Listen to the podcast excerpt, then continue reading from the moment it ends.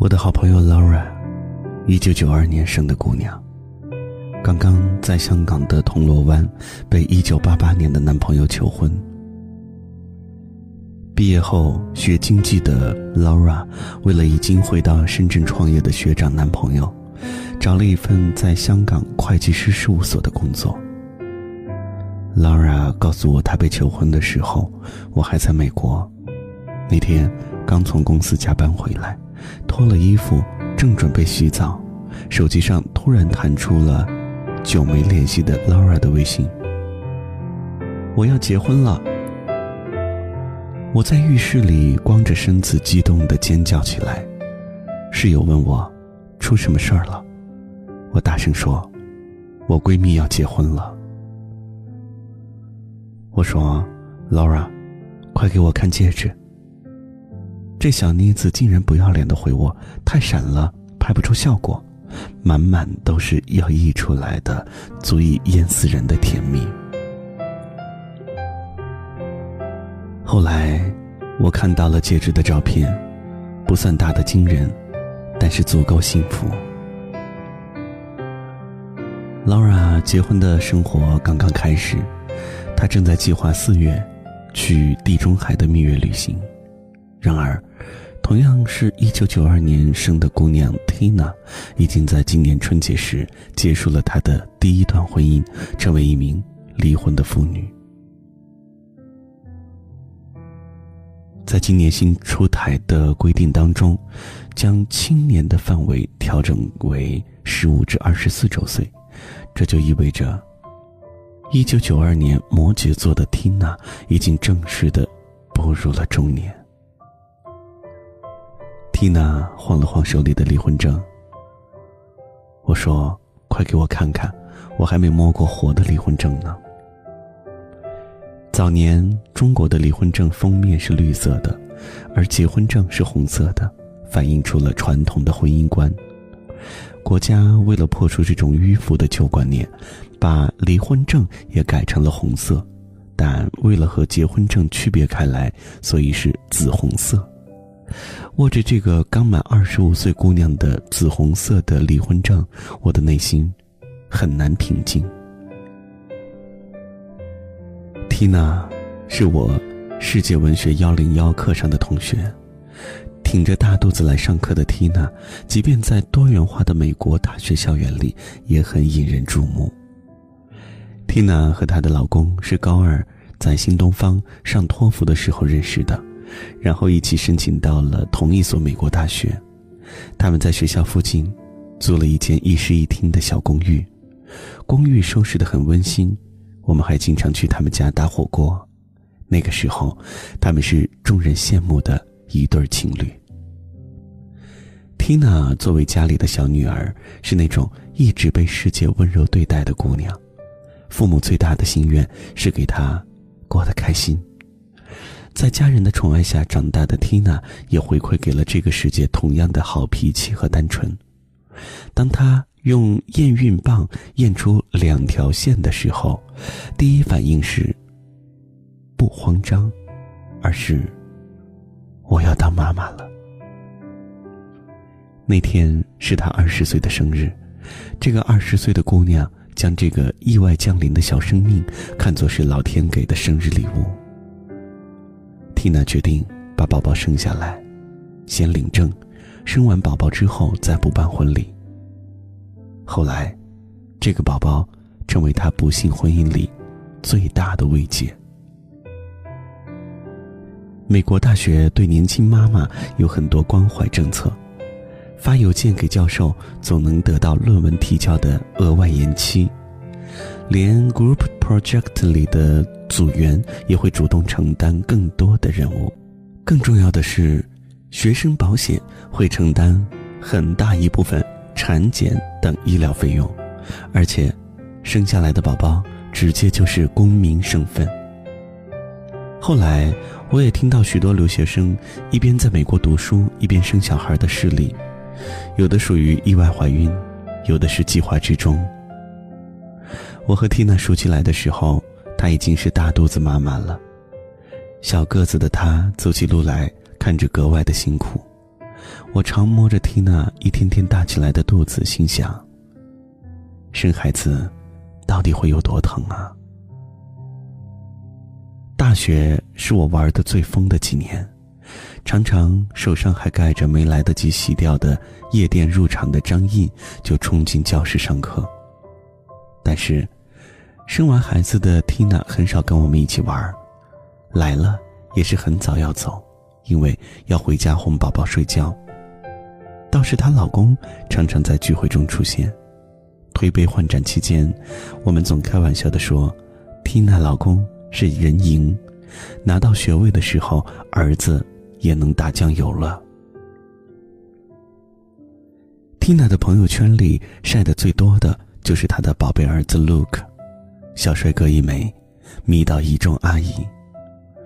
Luke 永远是我们争着拍照的对象。意识到 Tina 也许没有大家想象中那么开心，是有一回去唱歌。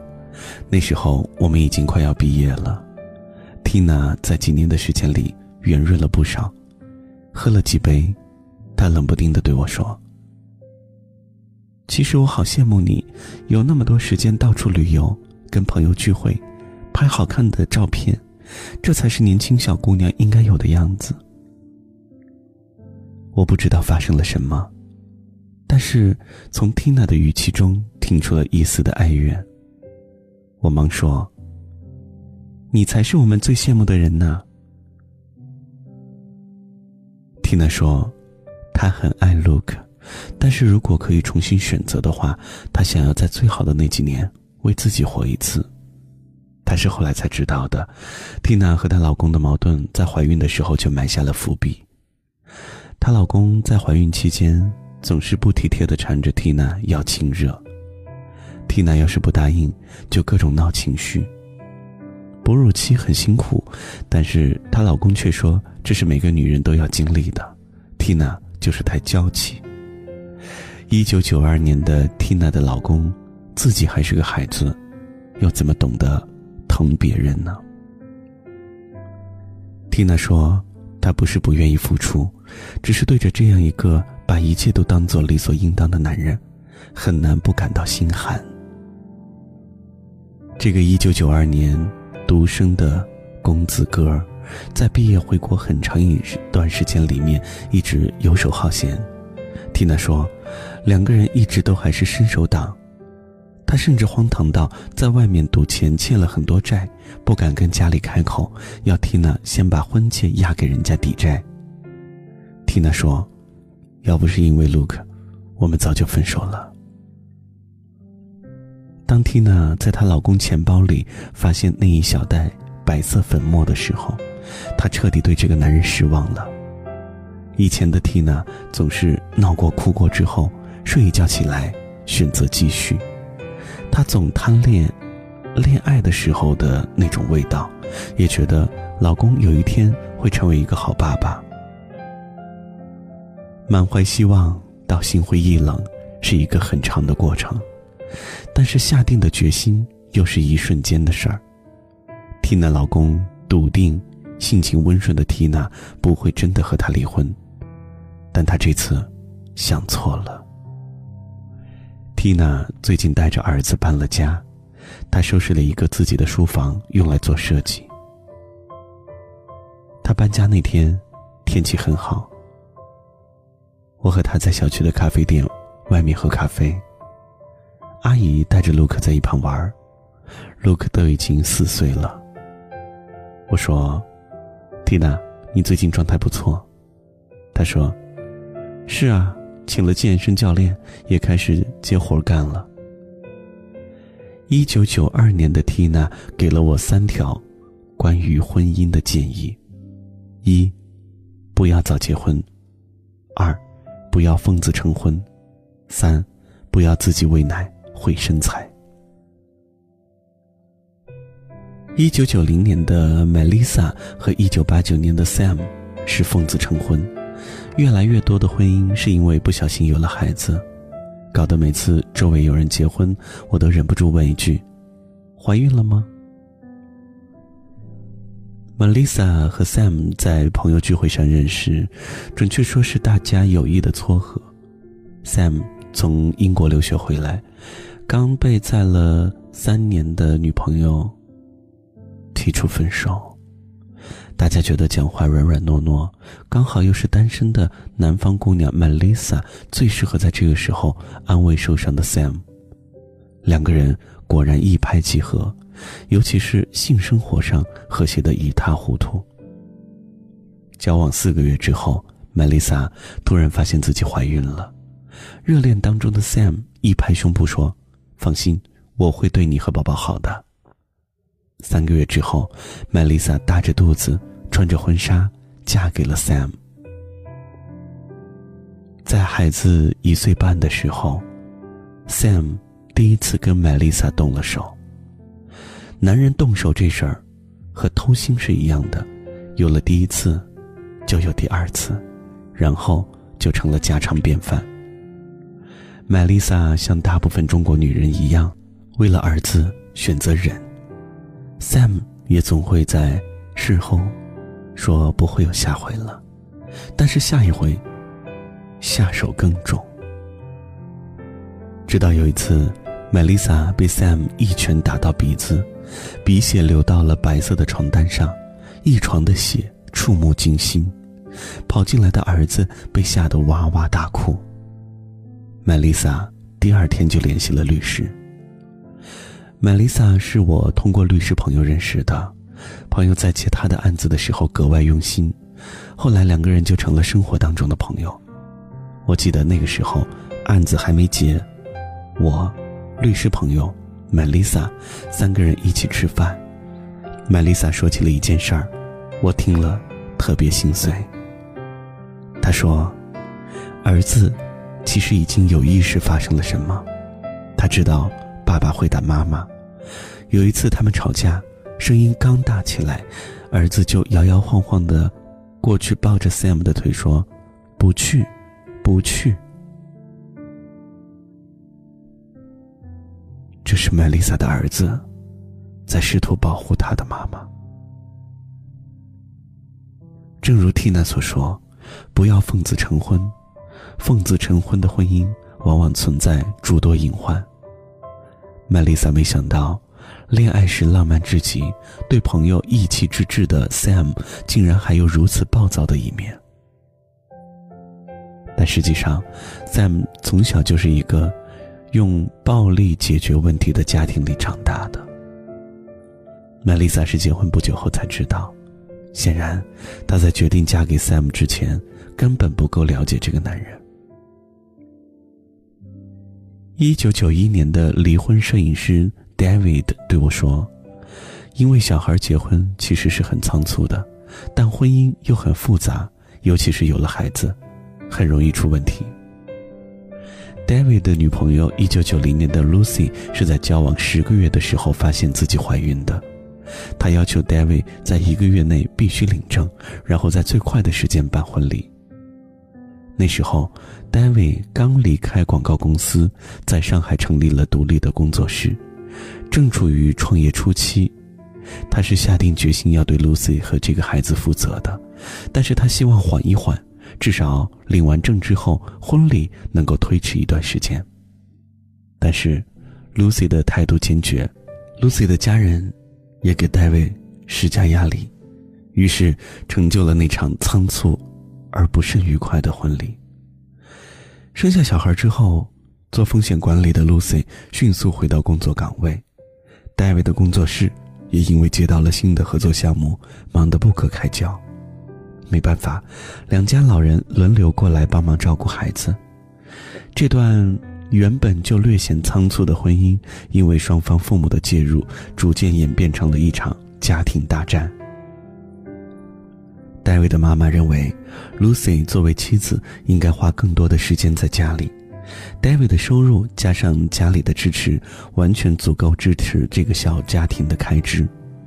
David 的妈妈完全不能接受，二十六岁的姑娘从小到大的内裤都是妈妈帮着洗的。Lucy 的父母却认为，名牌大学毕业的女儿理应有自己的职业追求，绝不能放弃知名企业的工作。洗内裤这种小事儿找人代劳不是什么值得一说的问题，而问题最大的是他们的姑爷，不过就是一个拍照的，还成天早出晚归。David 一方面要缓和母亲和 Lucy 紧张的关系，还要确保自己在 Lucy 父母抱怨时不发脾气，加上创业的压力，用他的话说，苦不堪言。有一回，他因为 Lucy 顶撞母亲，忍不住吼了她几句，Lucy 就像疯了一样砸了家里所有的碗，还砸了她的一只很贵的相机。戴维说。女人太可怕了。他说他这段短暂的婚姻的体验实在是太差，他十年之内都不想再结婚了。一想到要回到那个充满火药味的家，David 宁可在工作室里加班到世界末日。一九九一年的 David 告诫我，一定要想清楚了再结婚。结婚以后谁去工作，怎么带孩子？家务如何分配，都是需要提前商量好的。另外，一定要确保另外一半能和你的家人，你能和对方的家人和睦相处，这很关键。妈妈以前对我说，结婚那天要有特别幸福的感觉才是对的，百分百确信，朵朵嫁给大飞那天一定是特别幸福的。但朵朵最近跟我说，其实。她有一点后悔。一九九三年的朵朵和大飞是我的初中同学，那时候的两个人背着老师和家长早恋。大飞在初中毕业的散伙饭上就宣布：“我一定会娶朵朵。”七年之后，他履行了自己的承诺。童话故事里的王子和公主之所以能够 live happily and ever after，大概是因为他们住在皇宫里，不用买房子。不用做家务，也不用去工作吧。结婚的时候，大飞的家人给这对年轻的小夫妻在一个地理位置一般的地方买了一套房子，朵朵家人支付了装修的费用。婚后的朵朵不好意思再找家里要钱，生活质量一落千丈。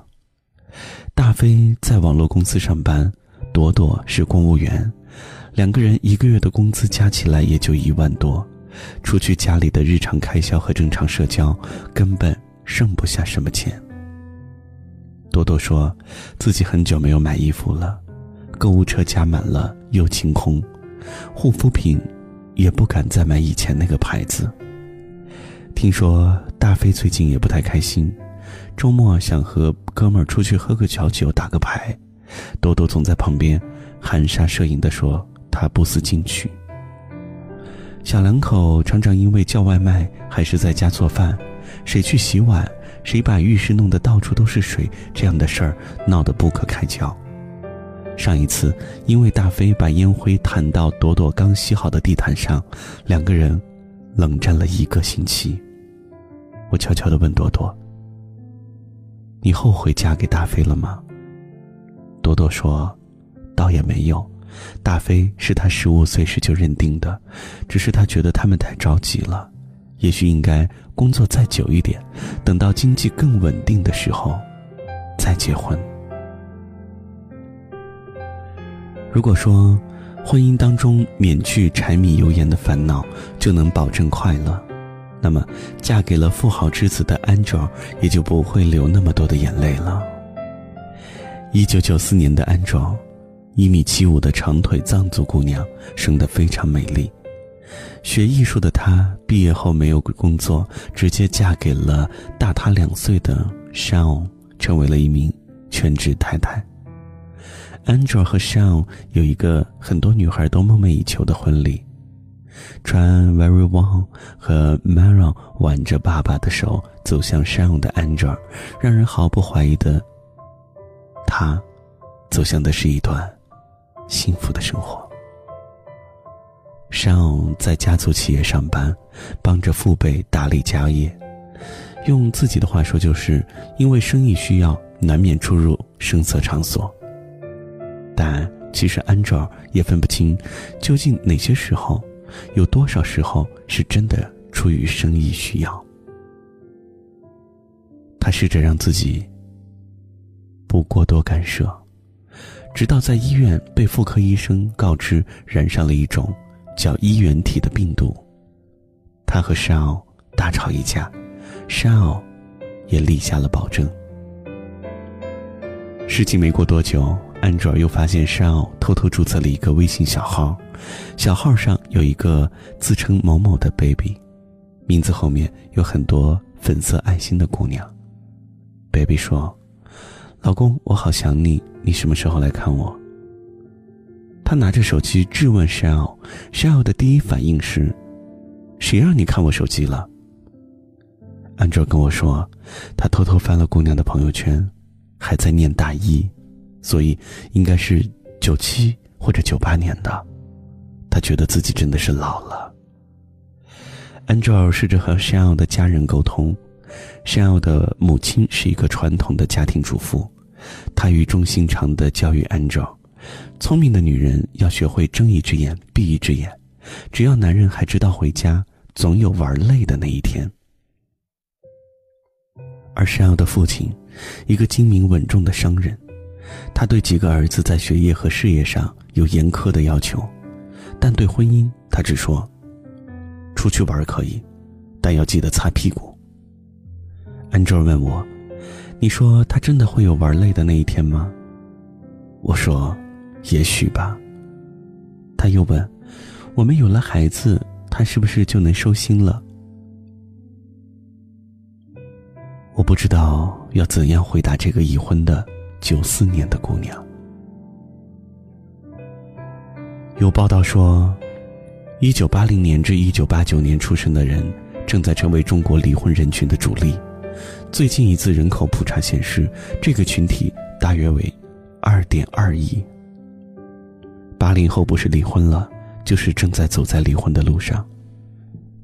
我没有找到十分精确的九零后的离婚数据，但随着九零后不再是法律意义上的青年人的时候，不知不觉，周围有人结婚了，有人怀孕了，有人当爸爸了，有人离婚了。年少时，我们对自己的另外一半、对婚姻充满了各种美好的向往，但真的到了这时候，事实似乎是。我们这一代人的婚姻，格外的脆弱。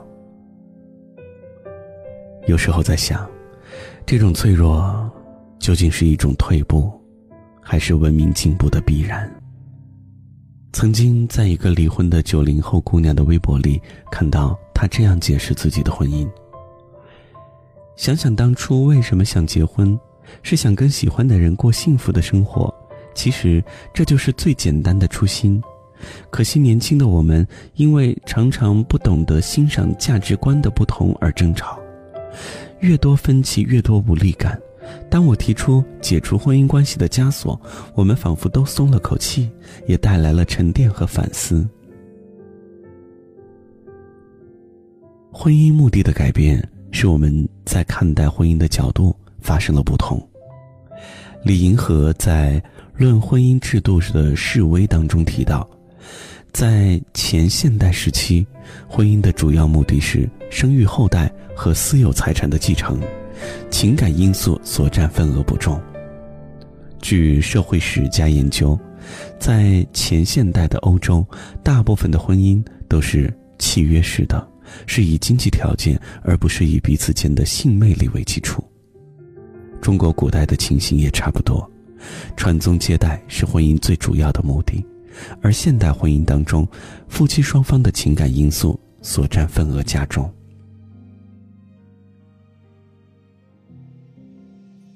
失恋三十三天》里有一句著名的台词：“我们那个年代的人对待婚姻就像冰箱，坏了就反复的修，总想着把冰箱修好；不像你们现在的年轻人，坏了就总想换掉。”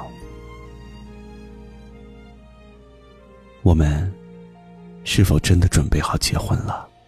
我无法帮你预言，委曲求全有没有用？可是我多么不舍，朋友爱的那么苦痛，爱可以不问。逍遥喜悦感动。如果他总为别人撑伞，你何苦非为他等在雨中？泡咖啡让手，想挡挡你心口里的风，你却想上街走走，吹吹冷风，会清醒得多。你说你不怕分手，只有点遗憾难过。情人节就要来了，剩自己一个。其实爱对了人，情人节每天都过。分手快乐，快乐，你可以找到更好的。不想过冬，厌倦沉重，就飞去热带的岛屿游泳。分手快乐，请你快乐，挥别错的，才能和对的相逢。离开旧爱，像坐慢车，看透彻了，心就会是晴朗的。没人能把谁的幸是你挥霍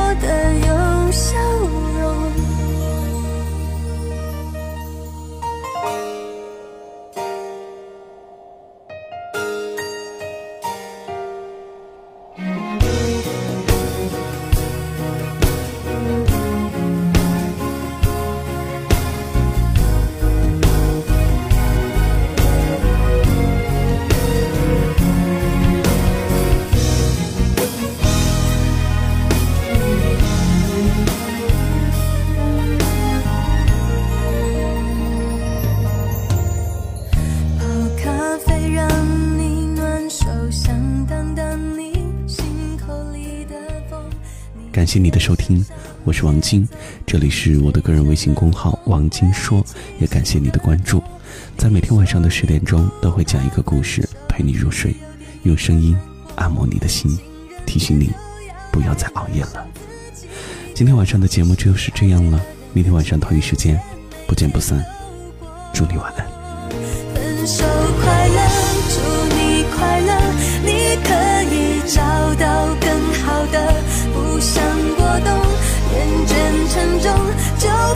飞去热带的岛屿游泳。分手快乐，请你快乐，挥别错的，才能和对的相逢。离开旧爱，像坐慢车，看透彻了，心就会是晴朗的。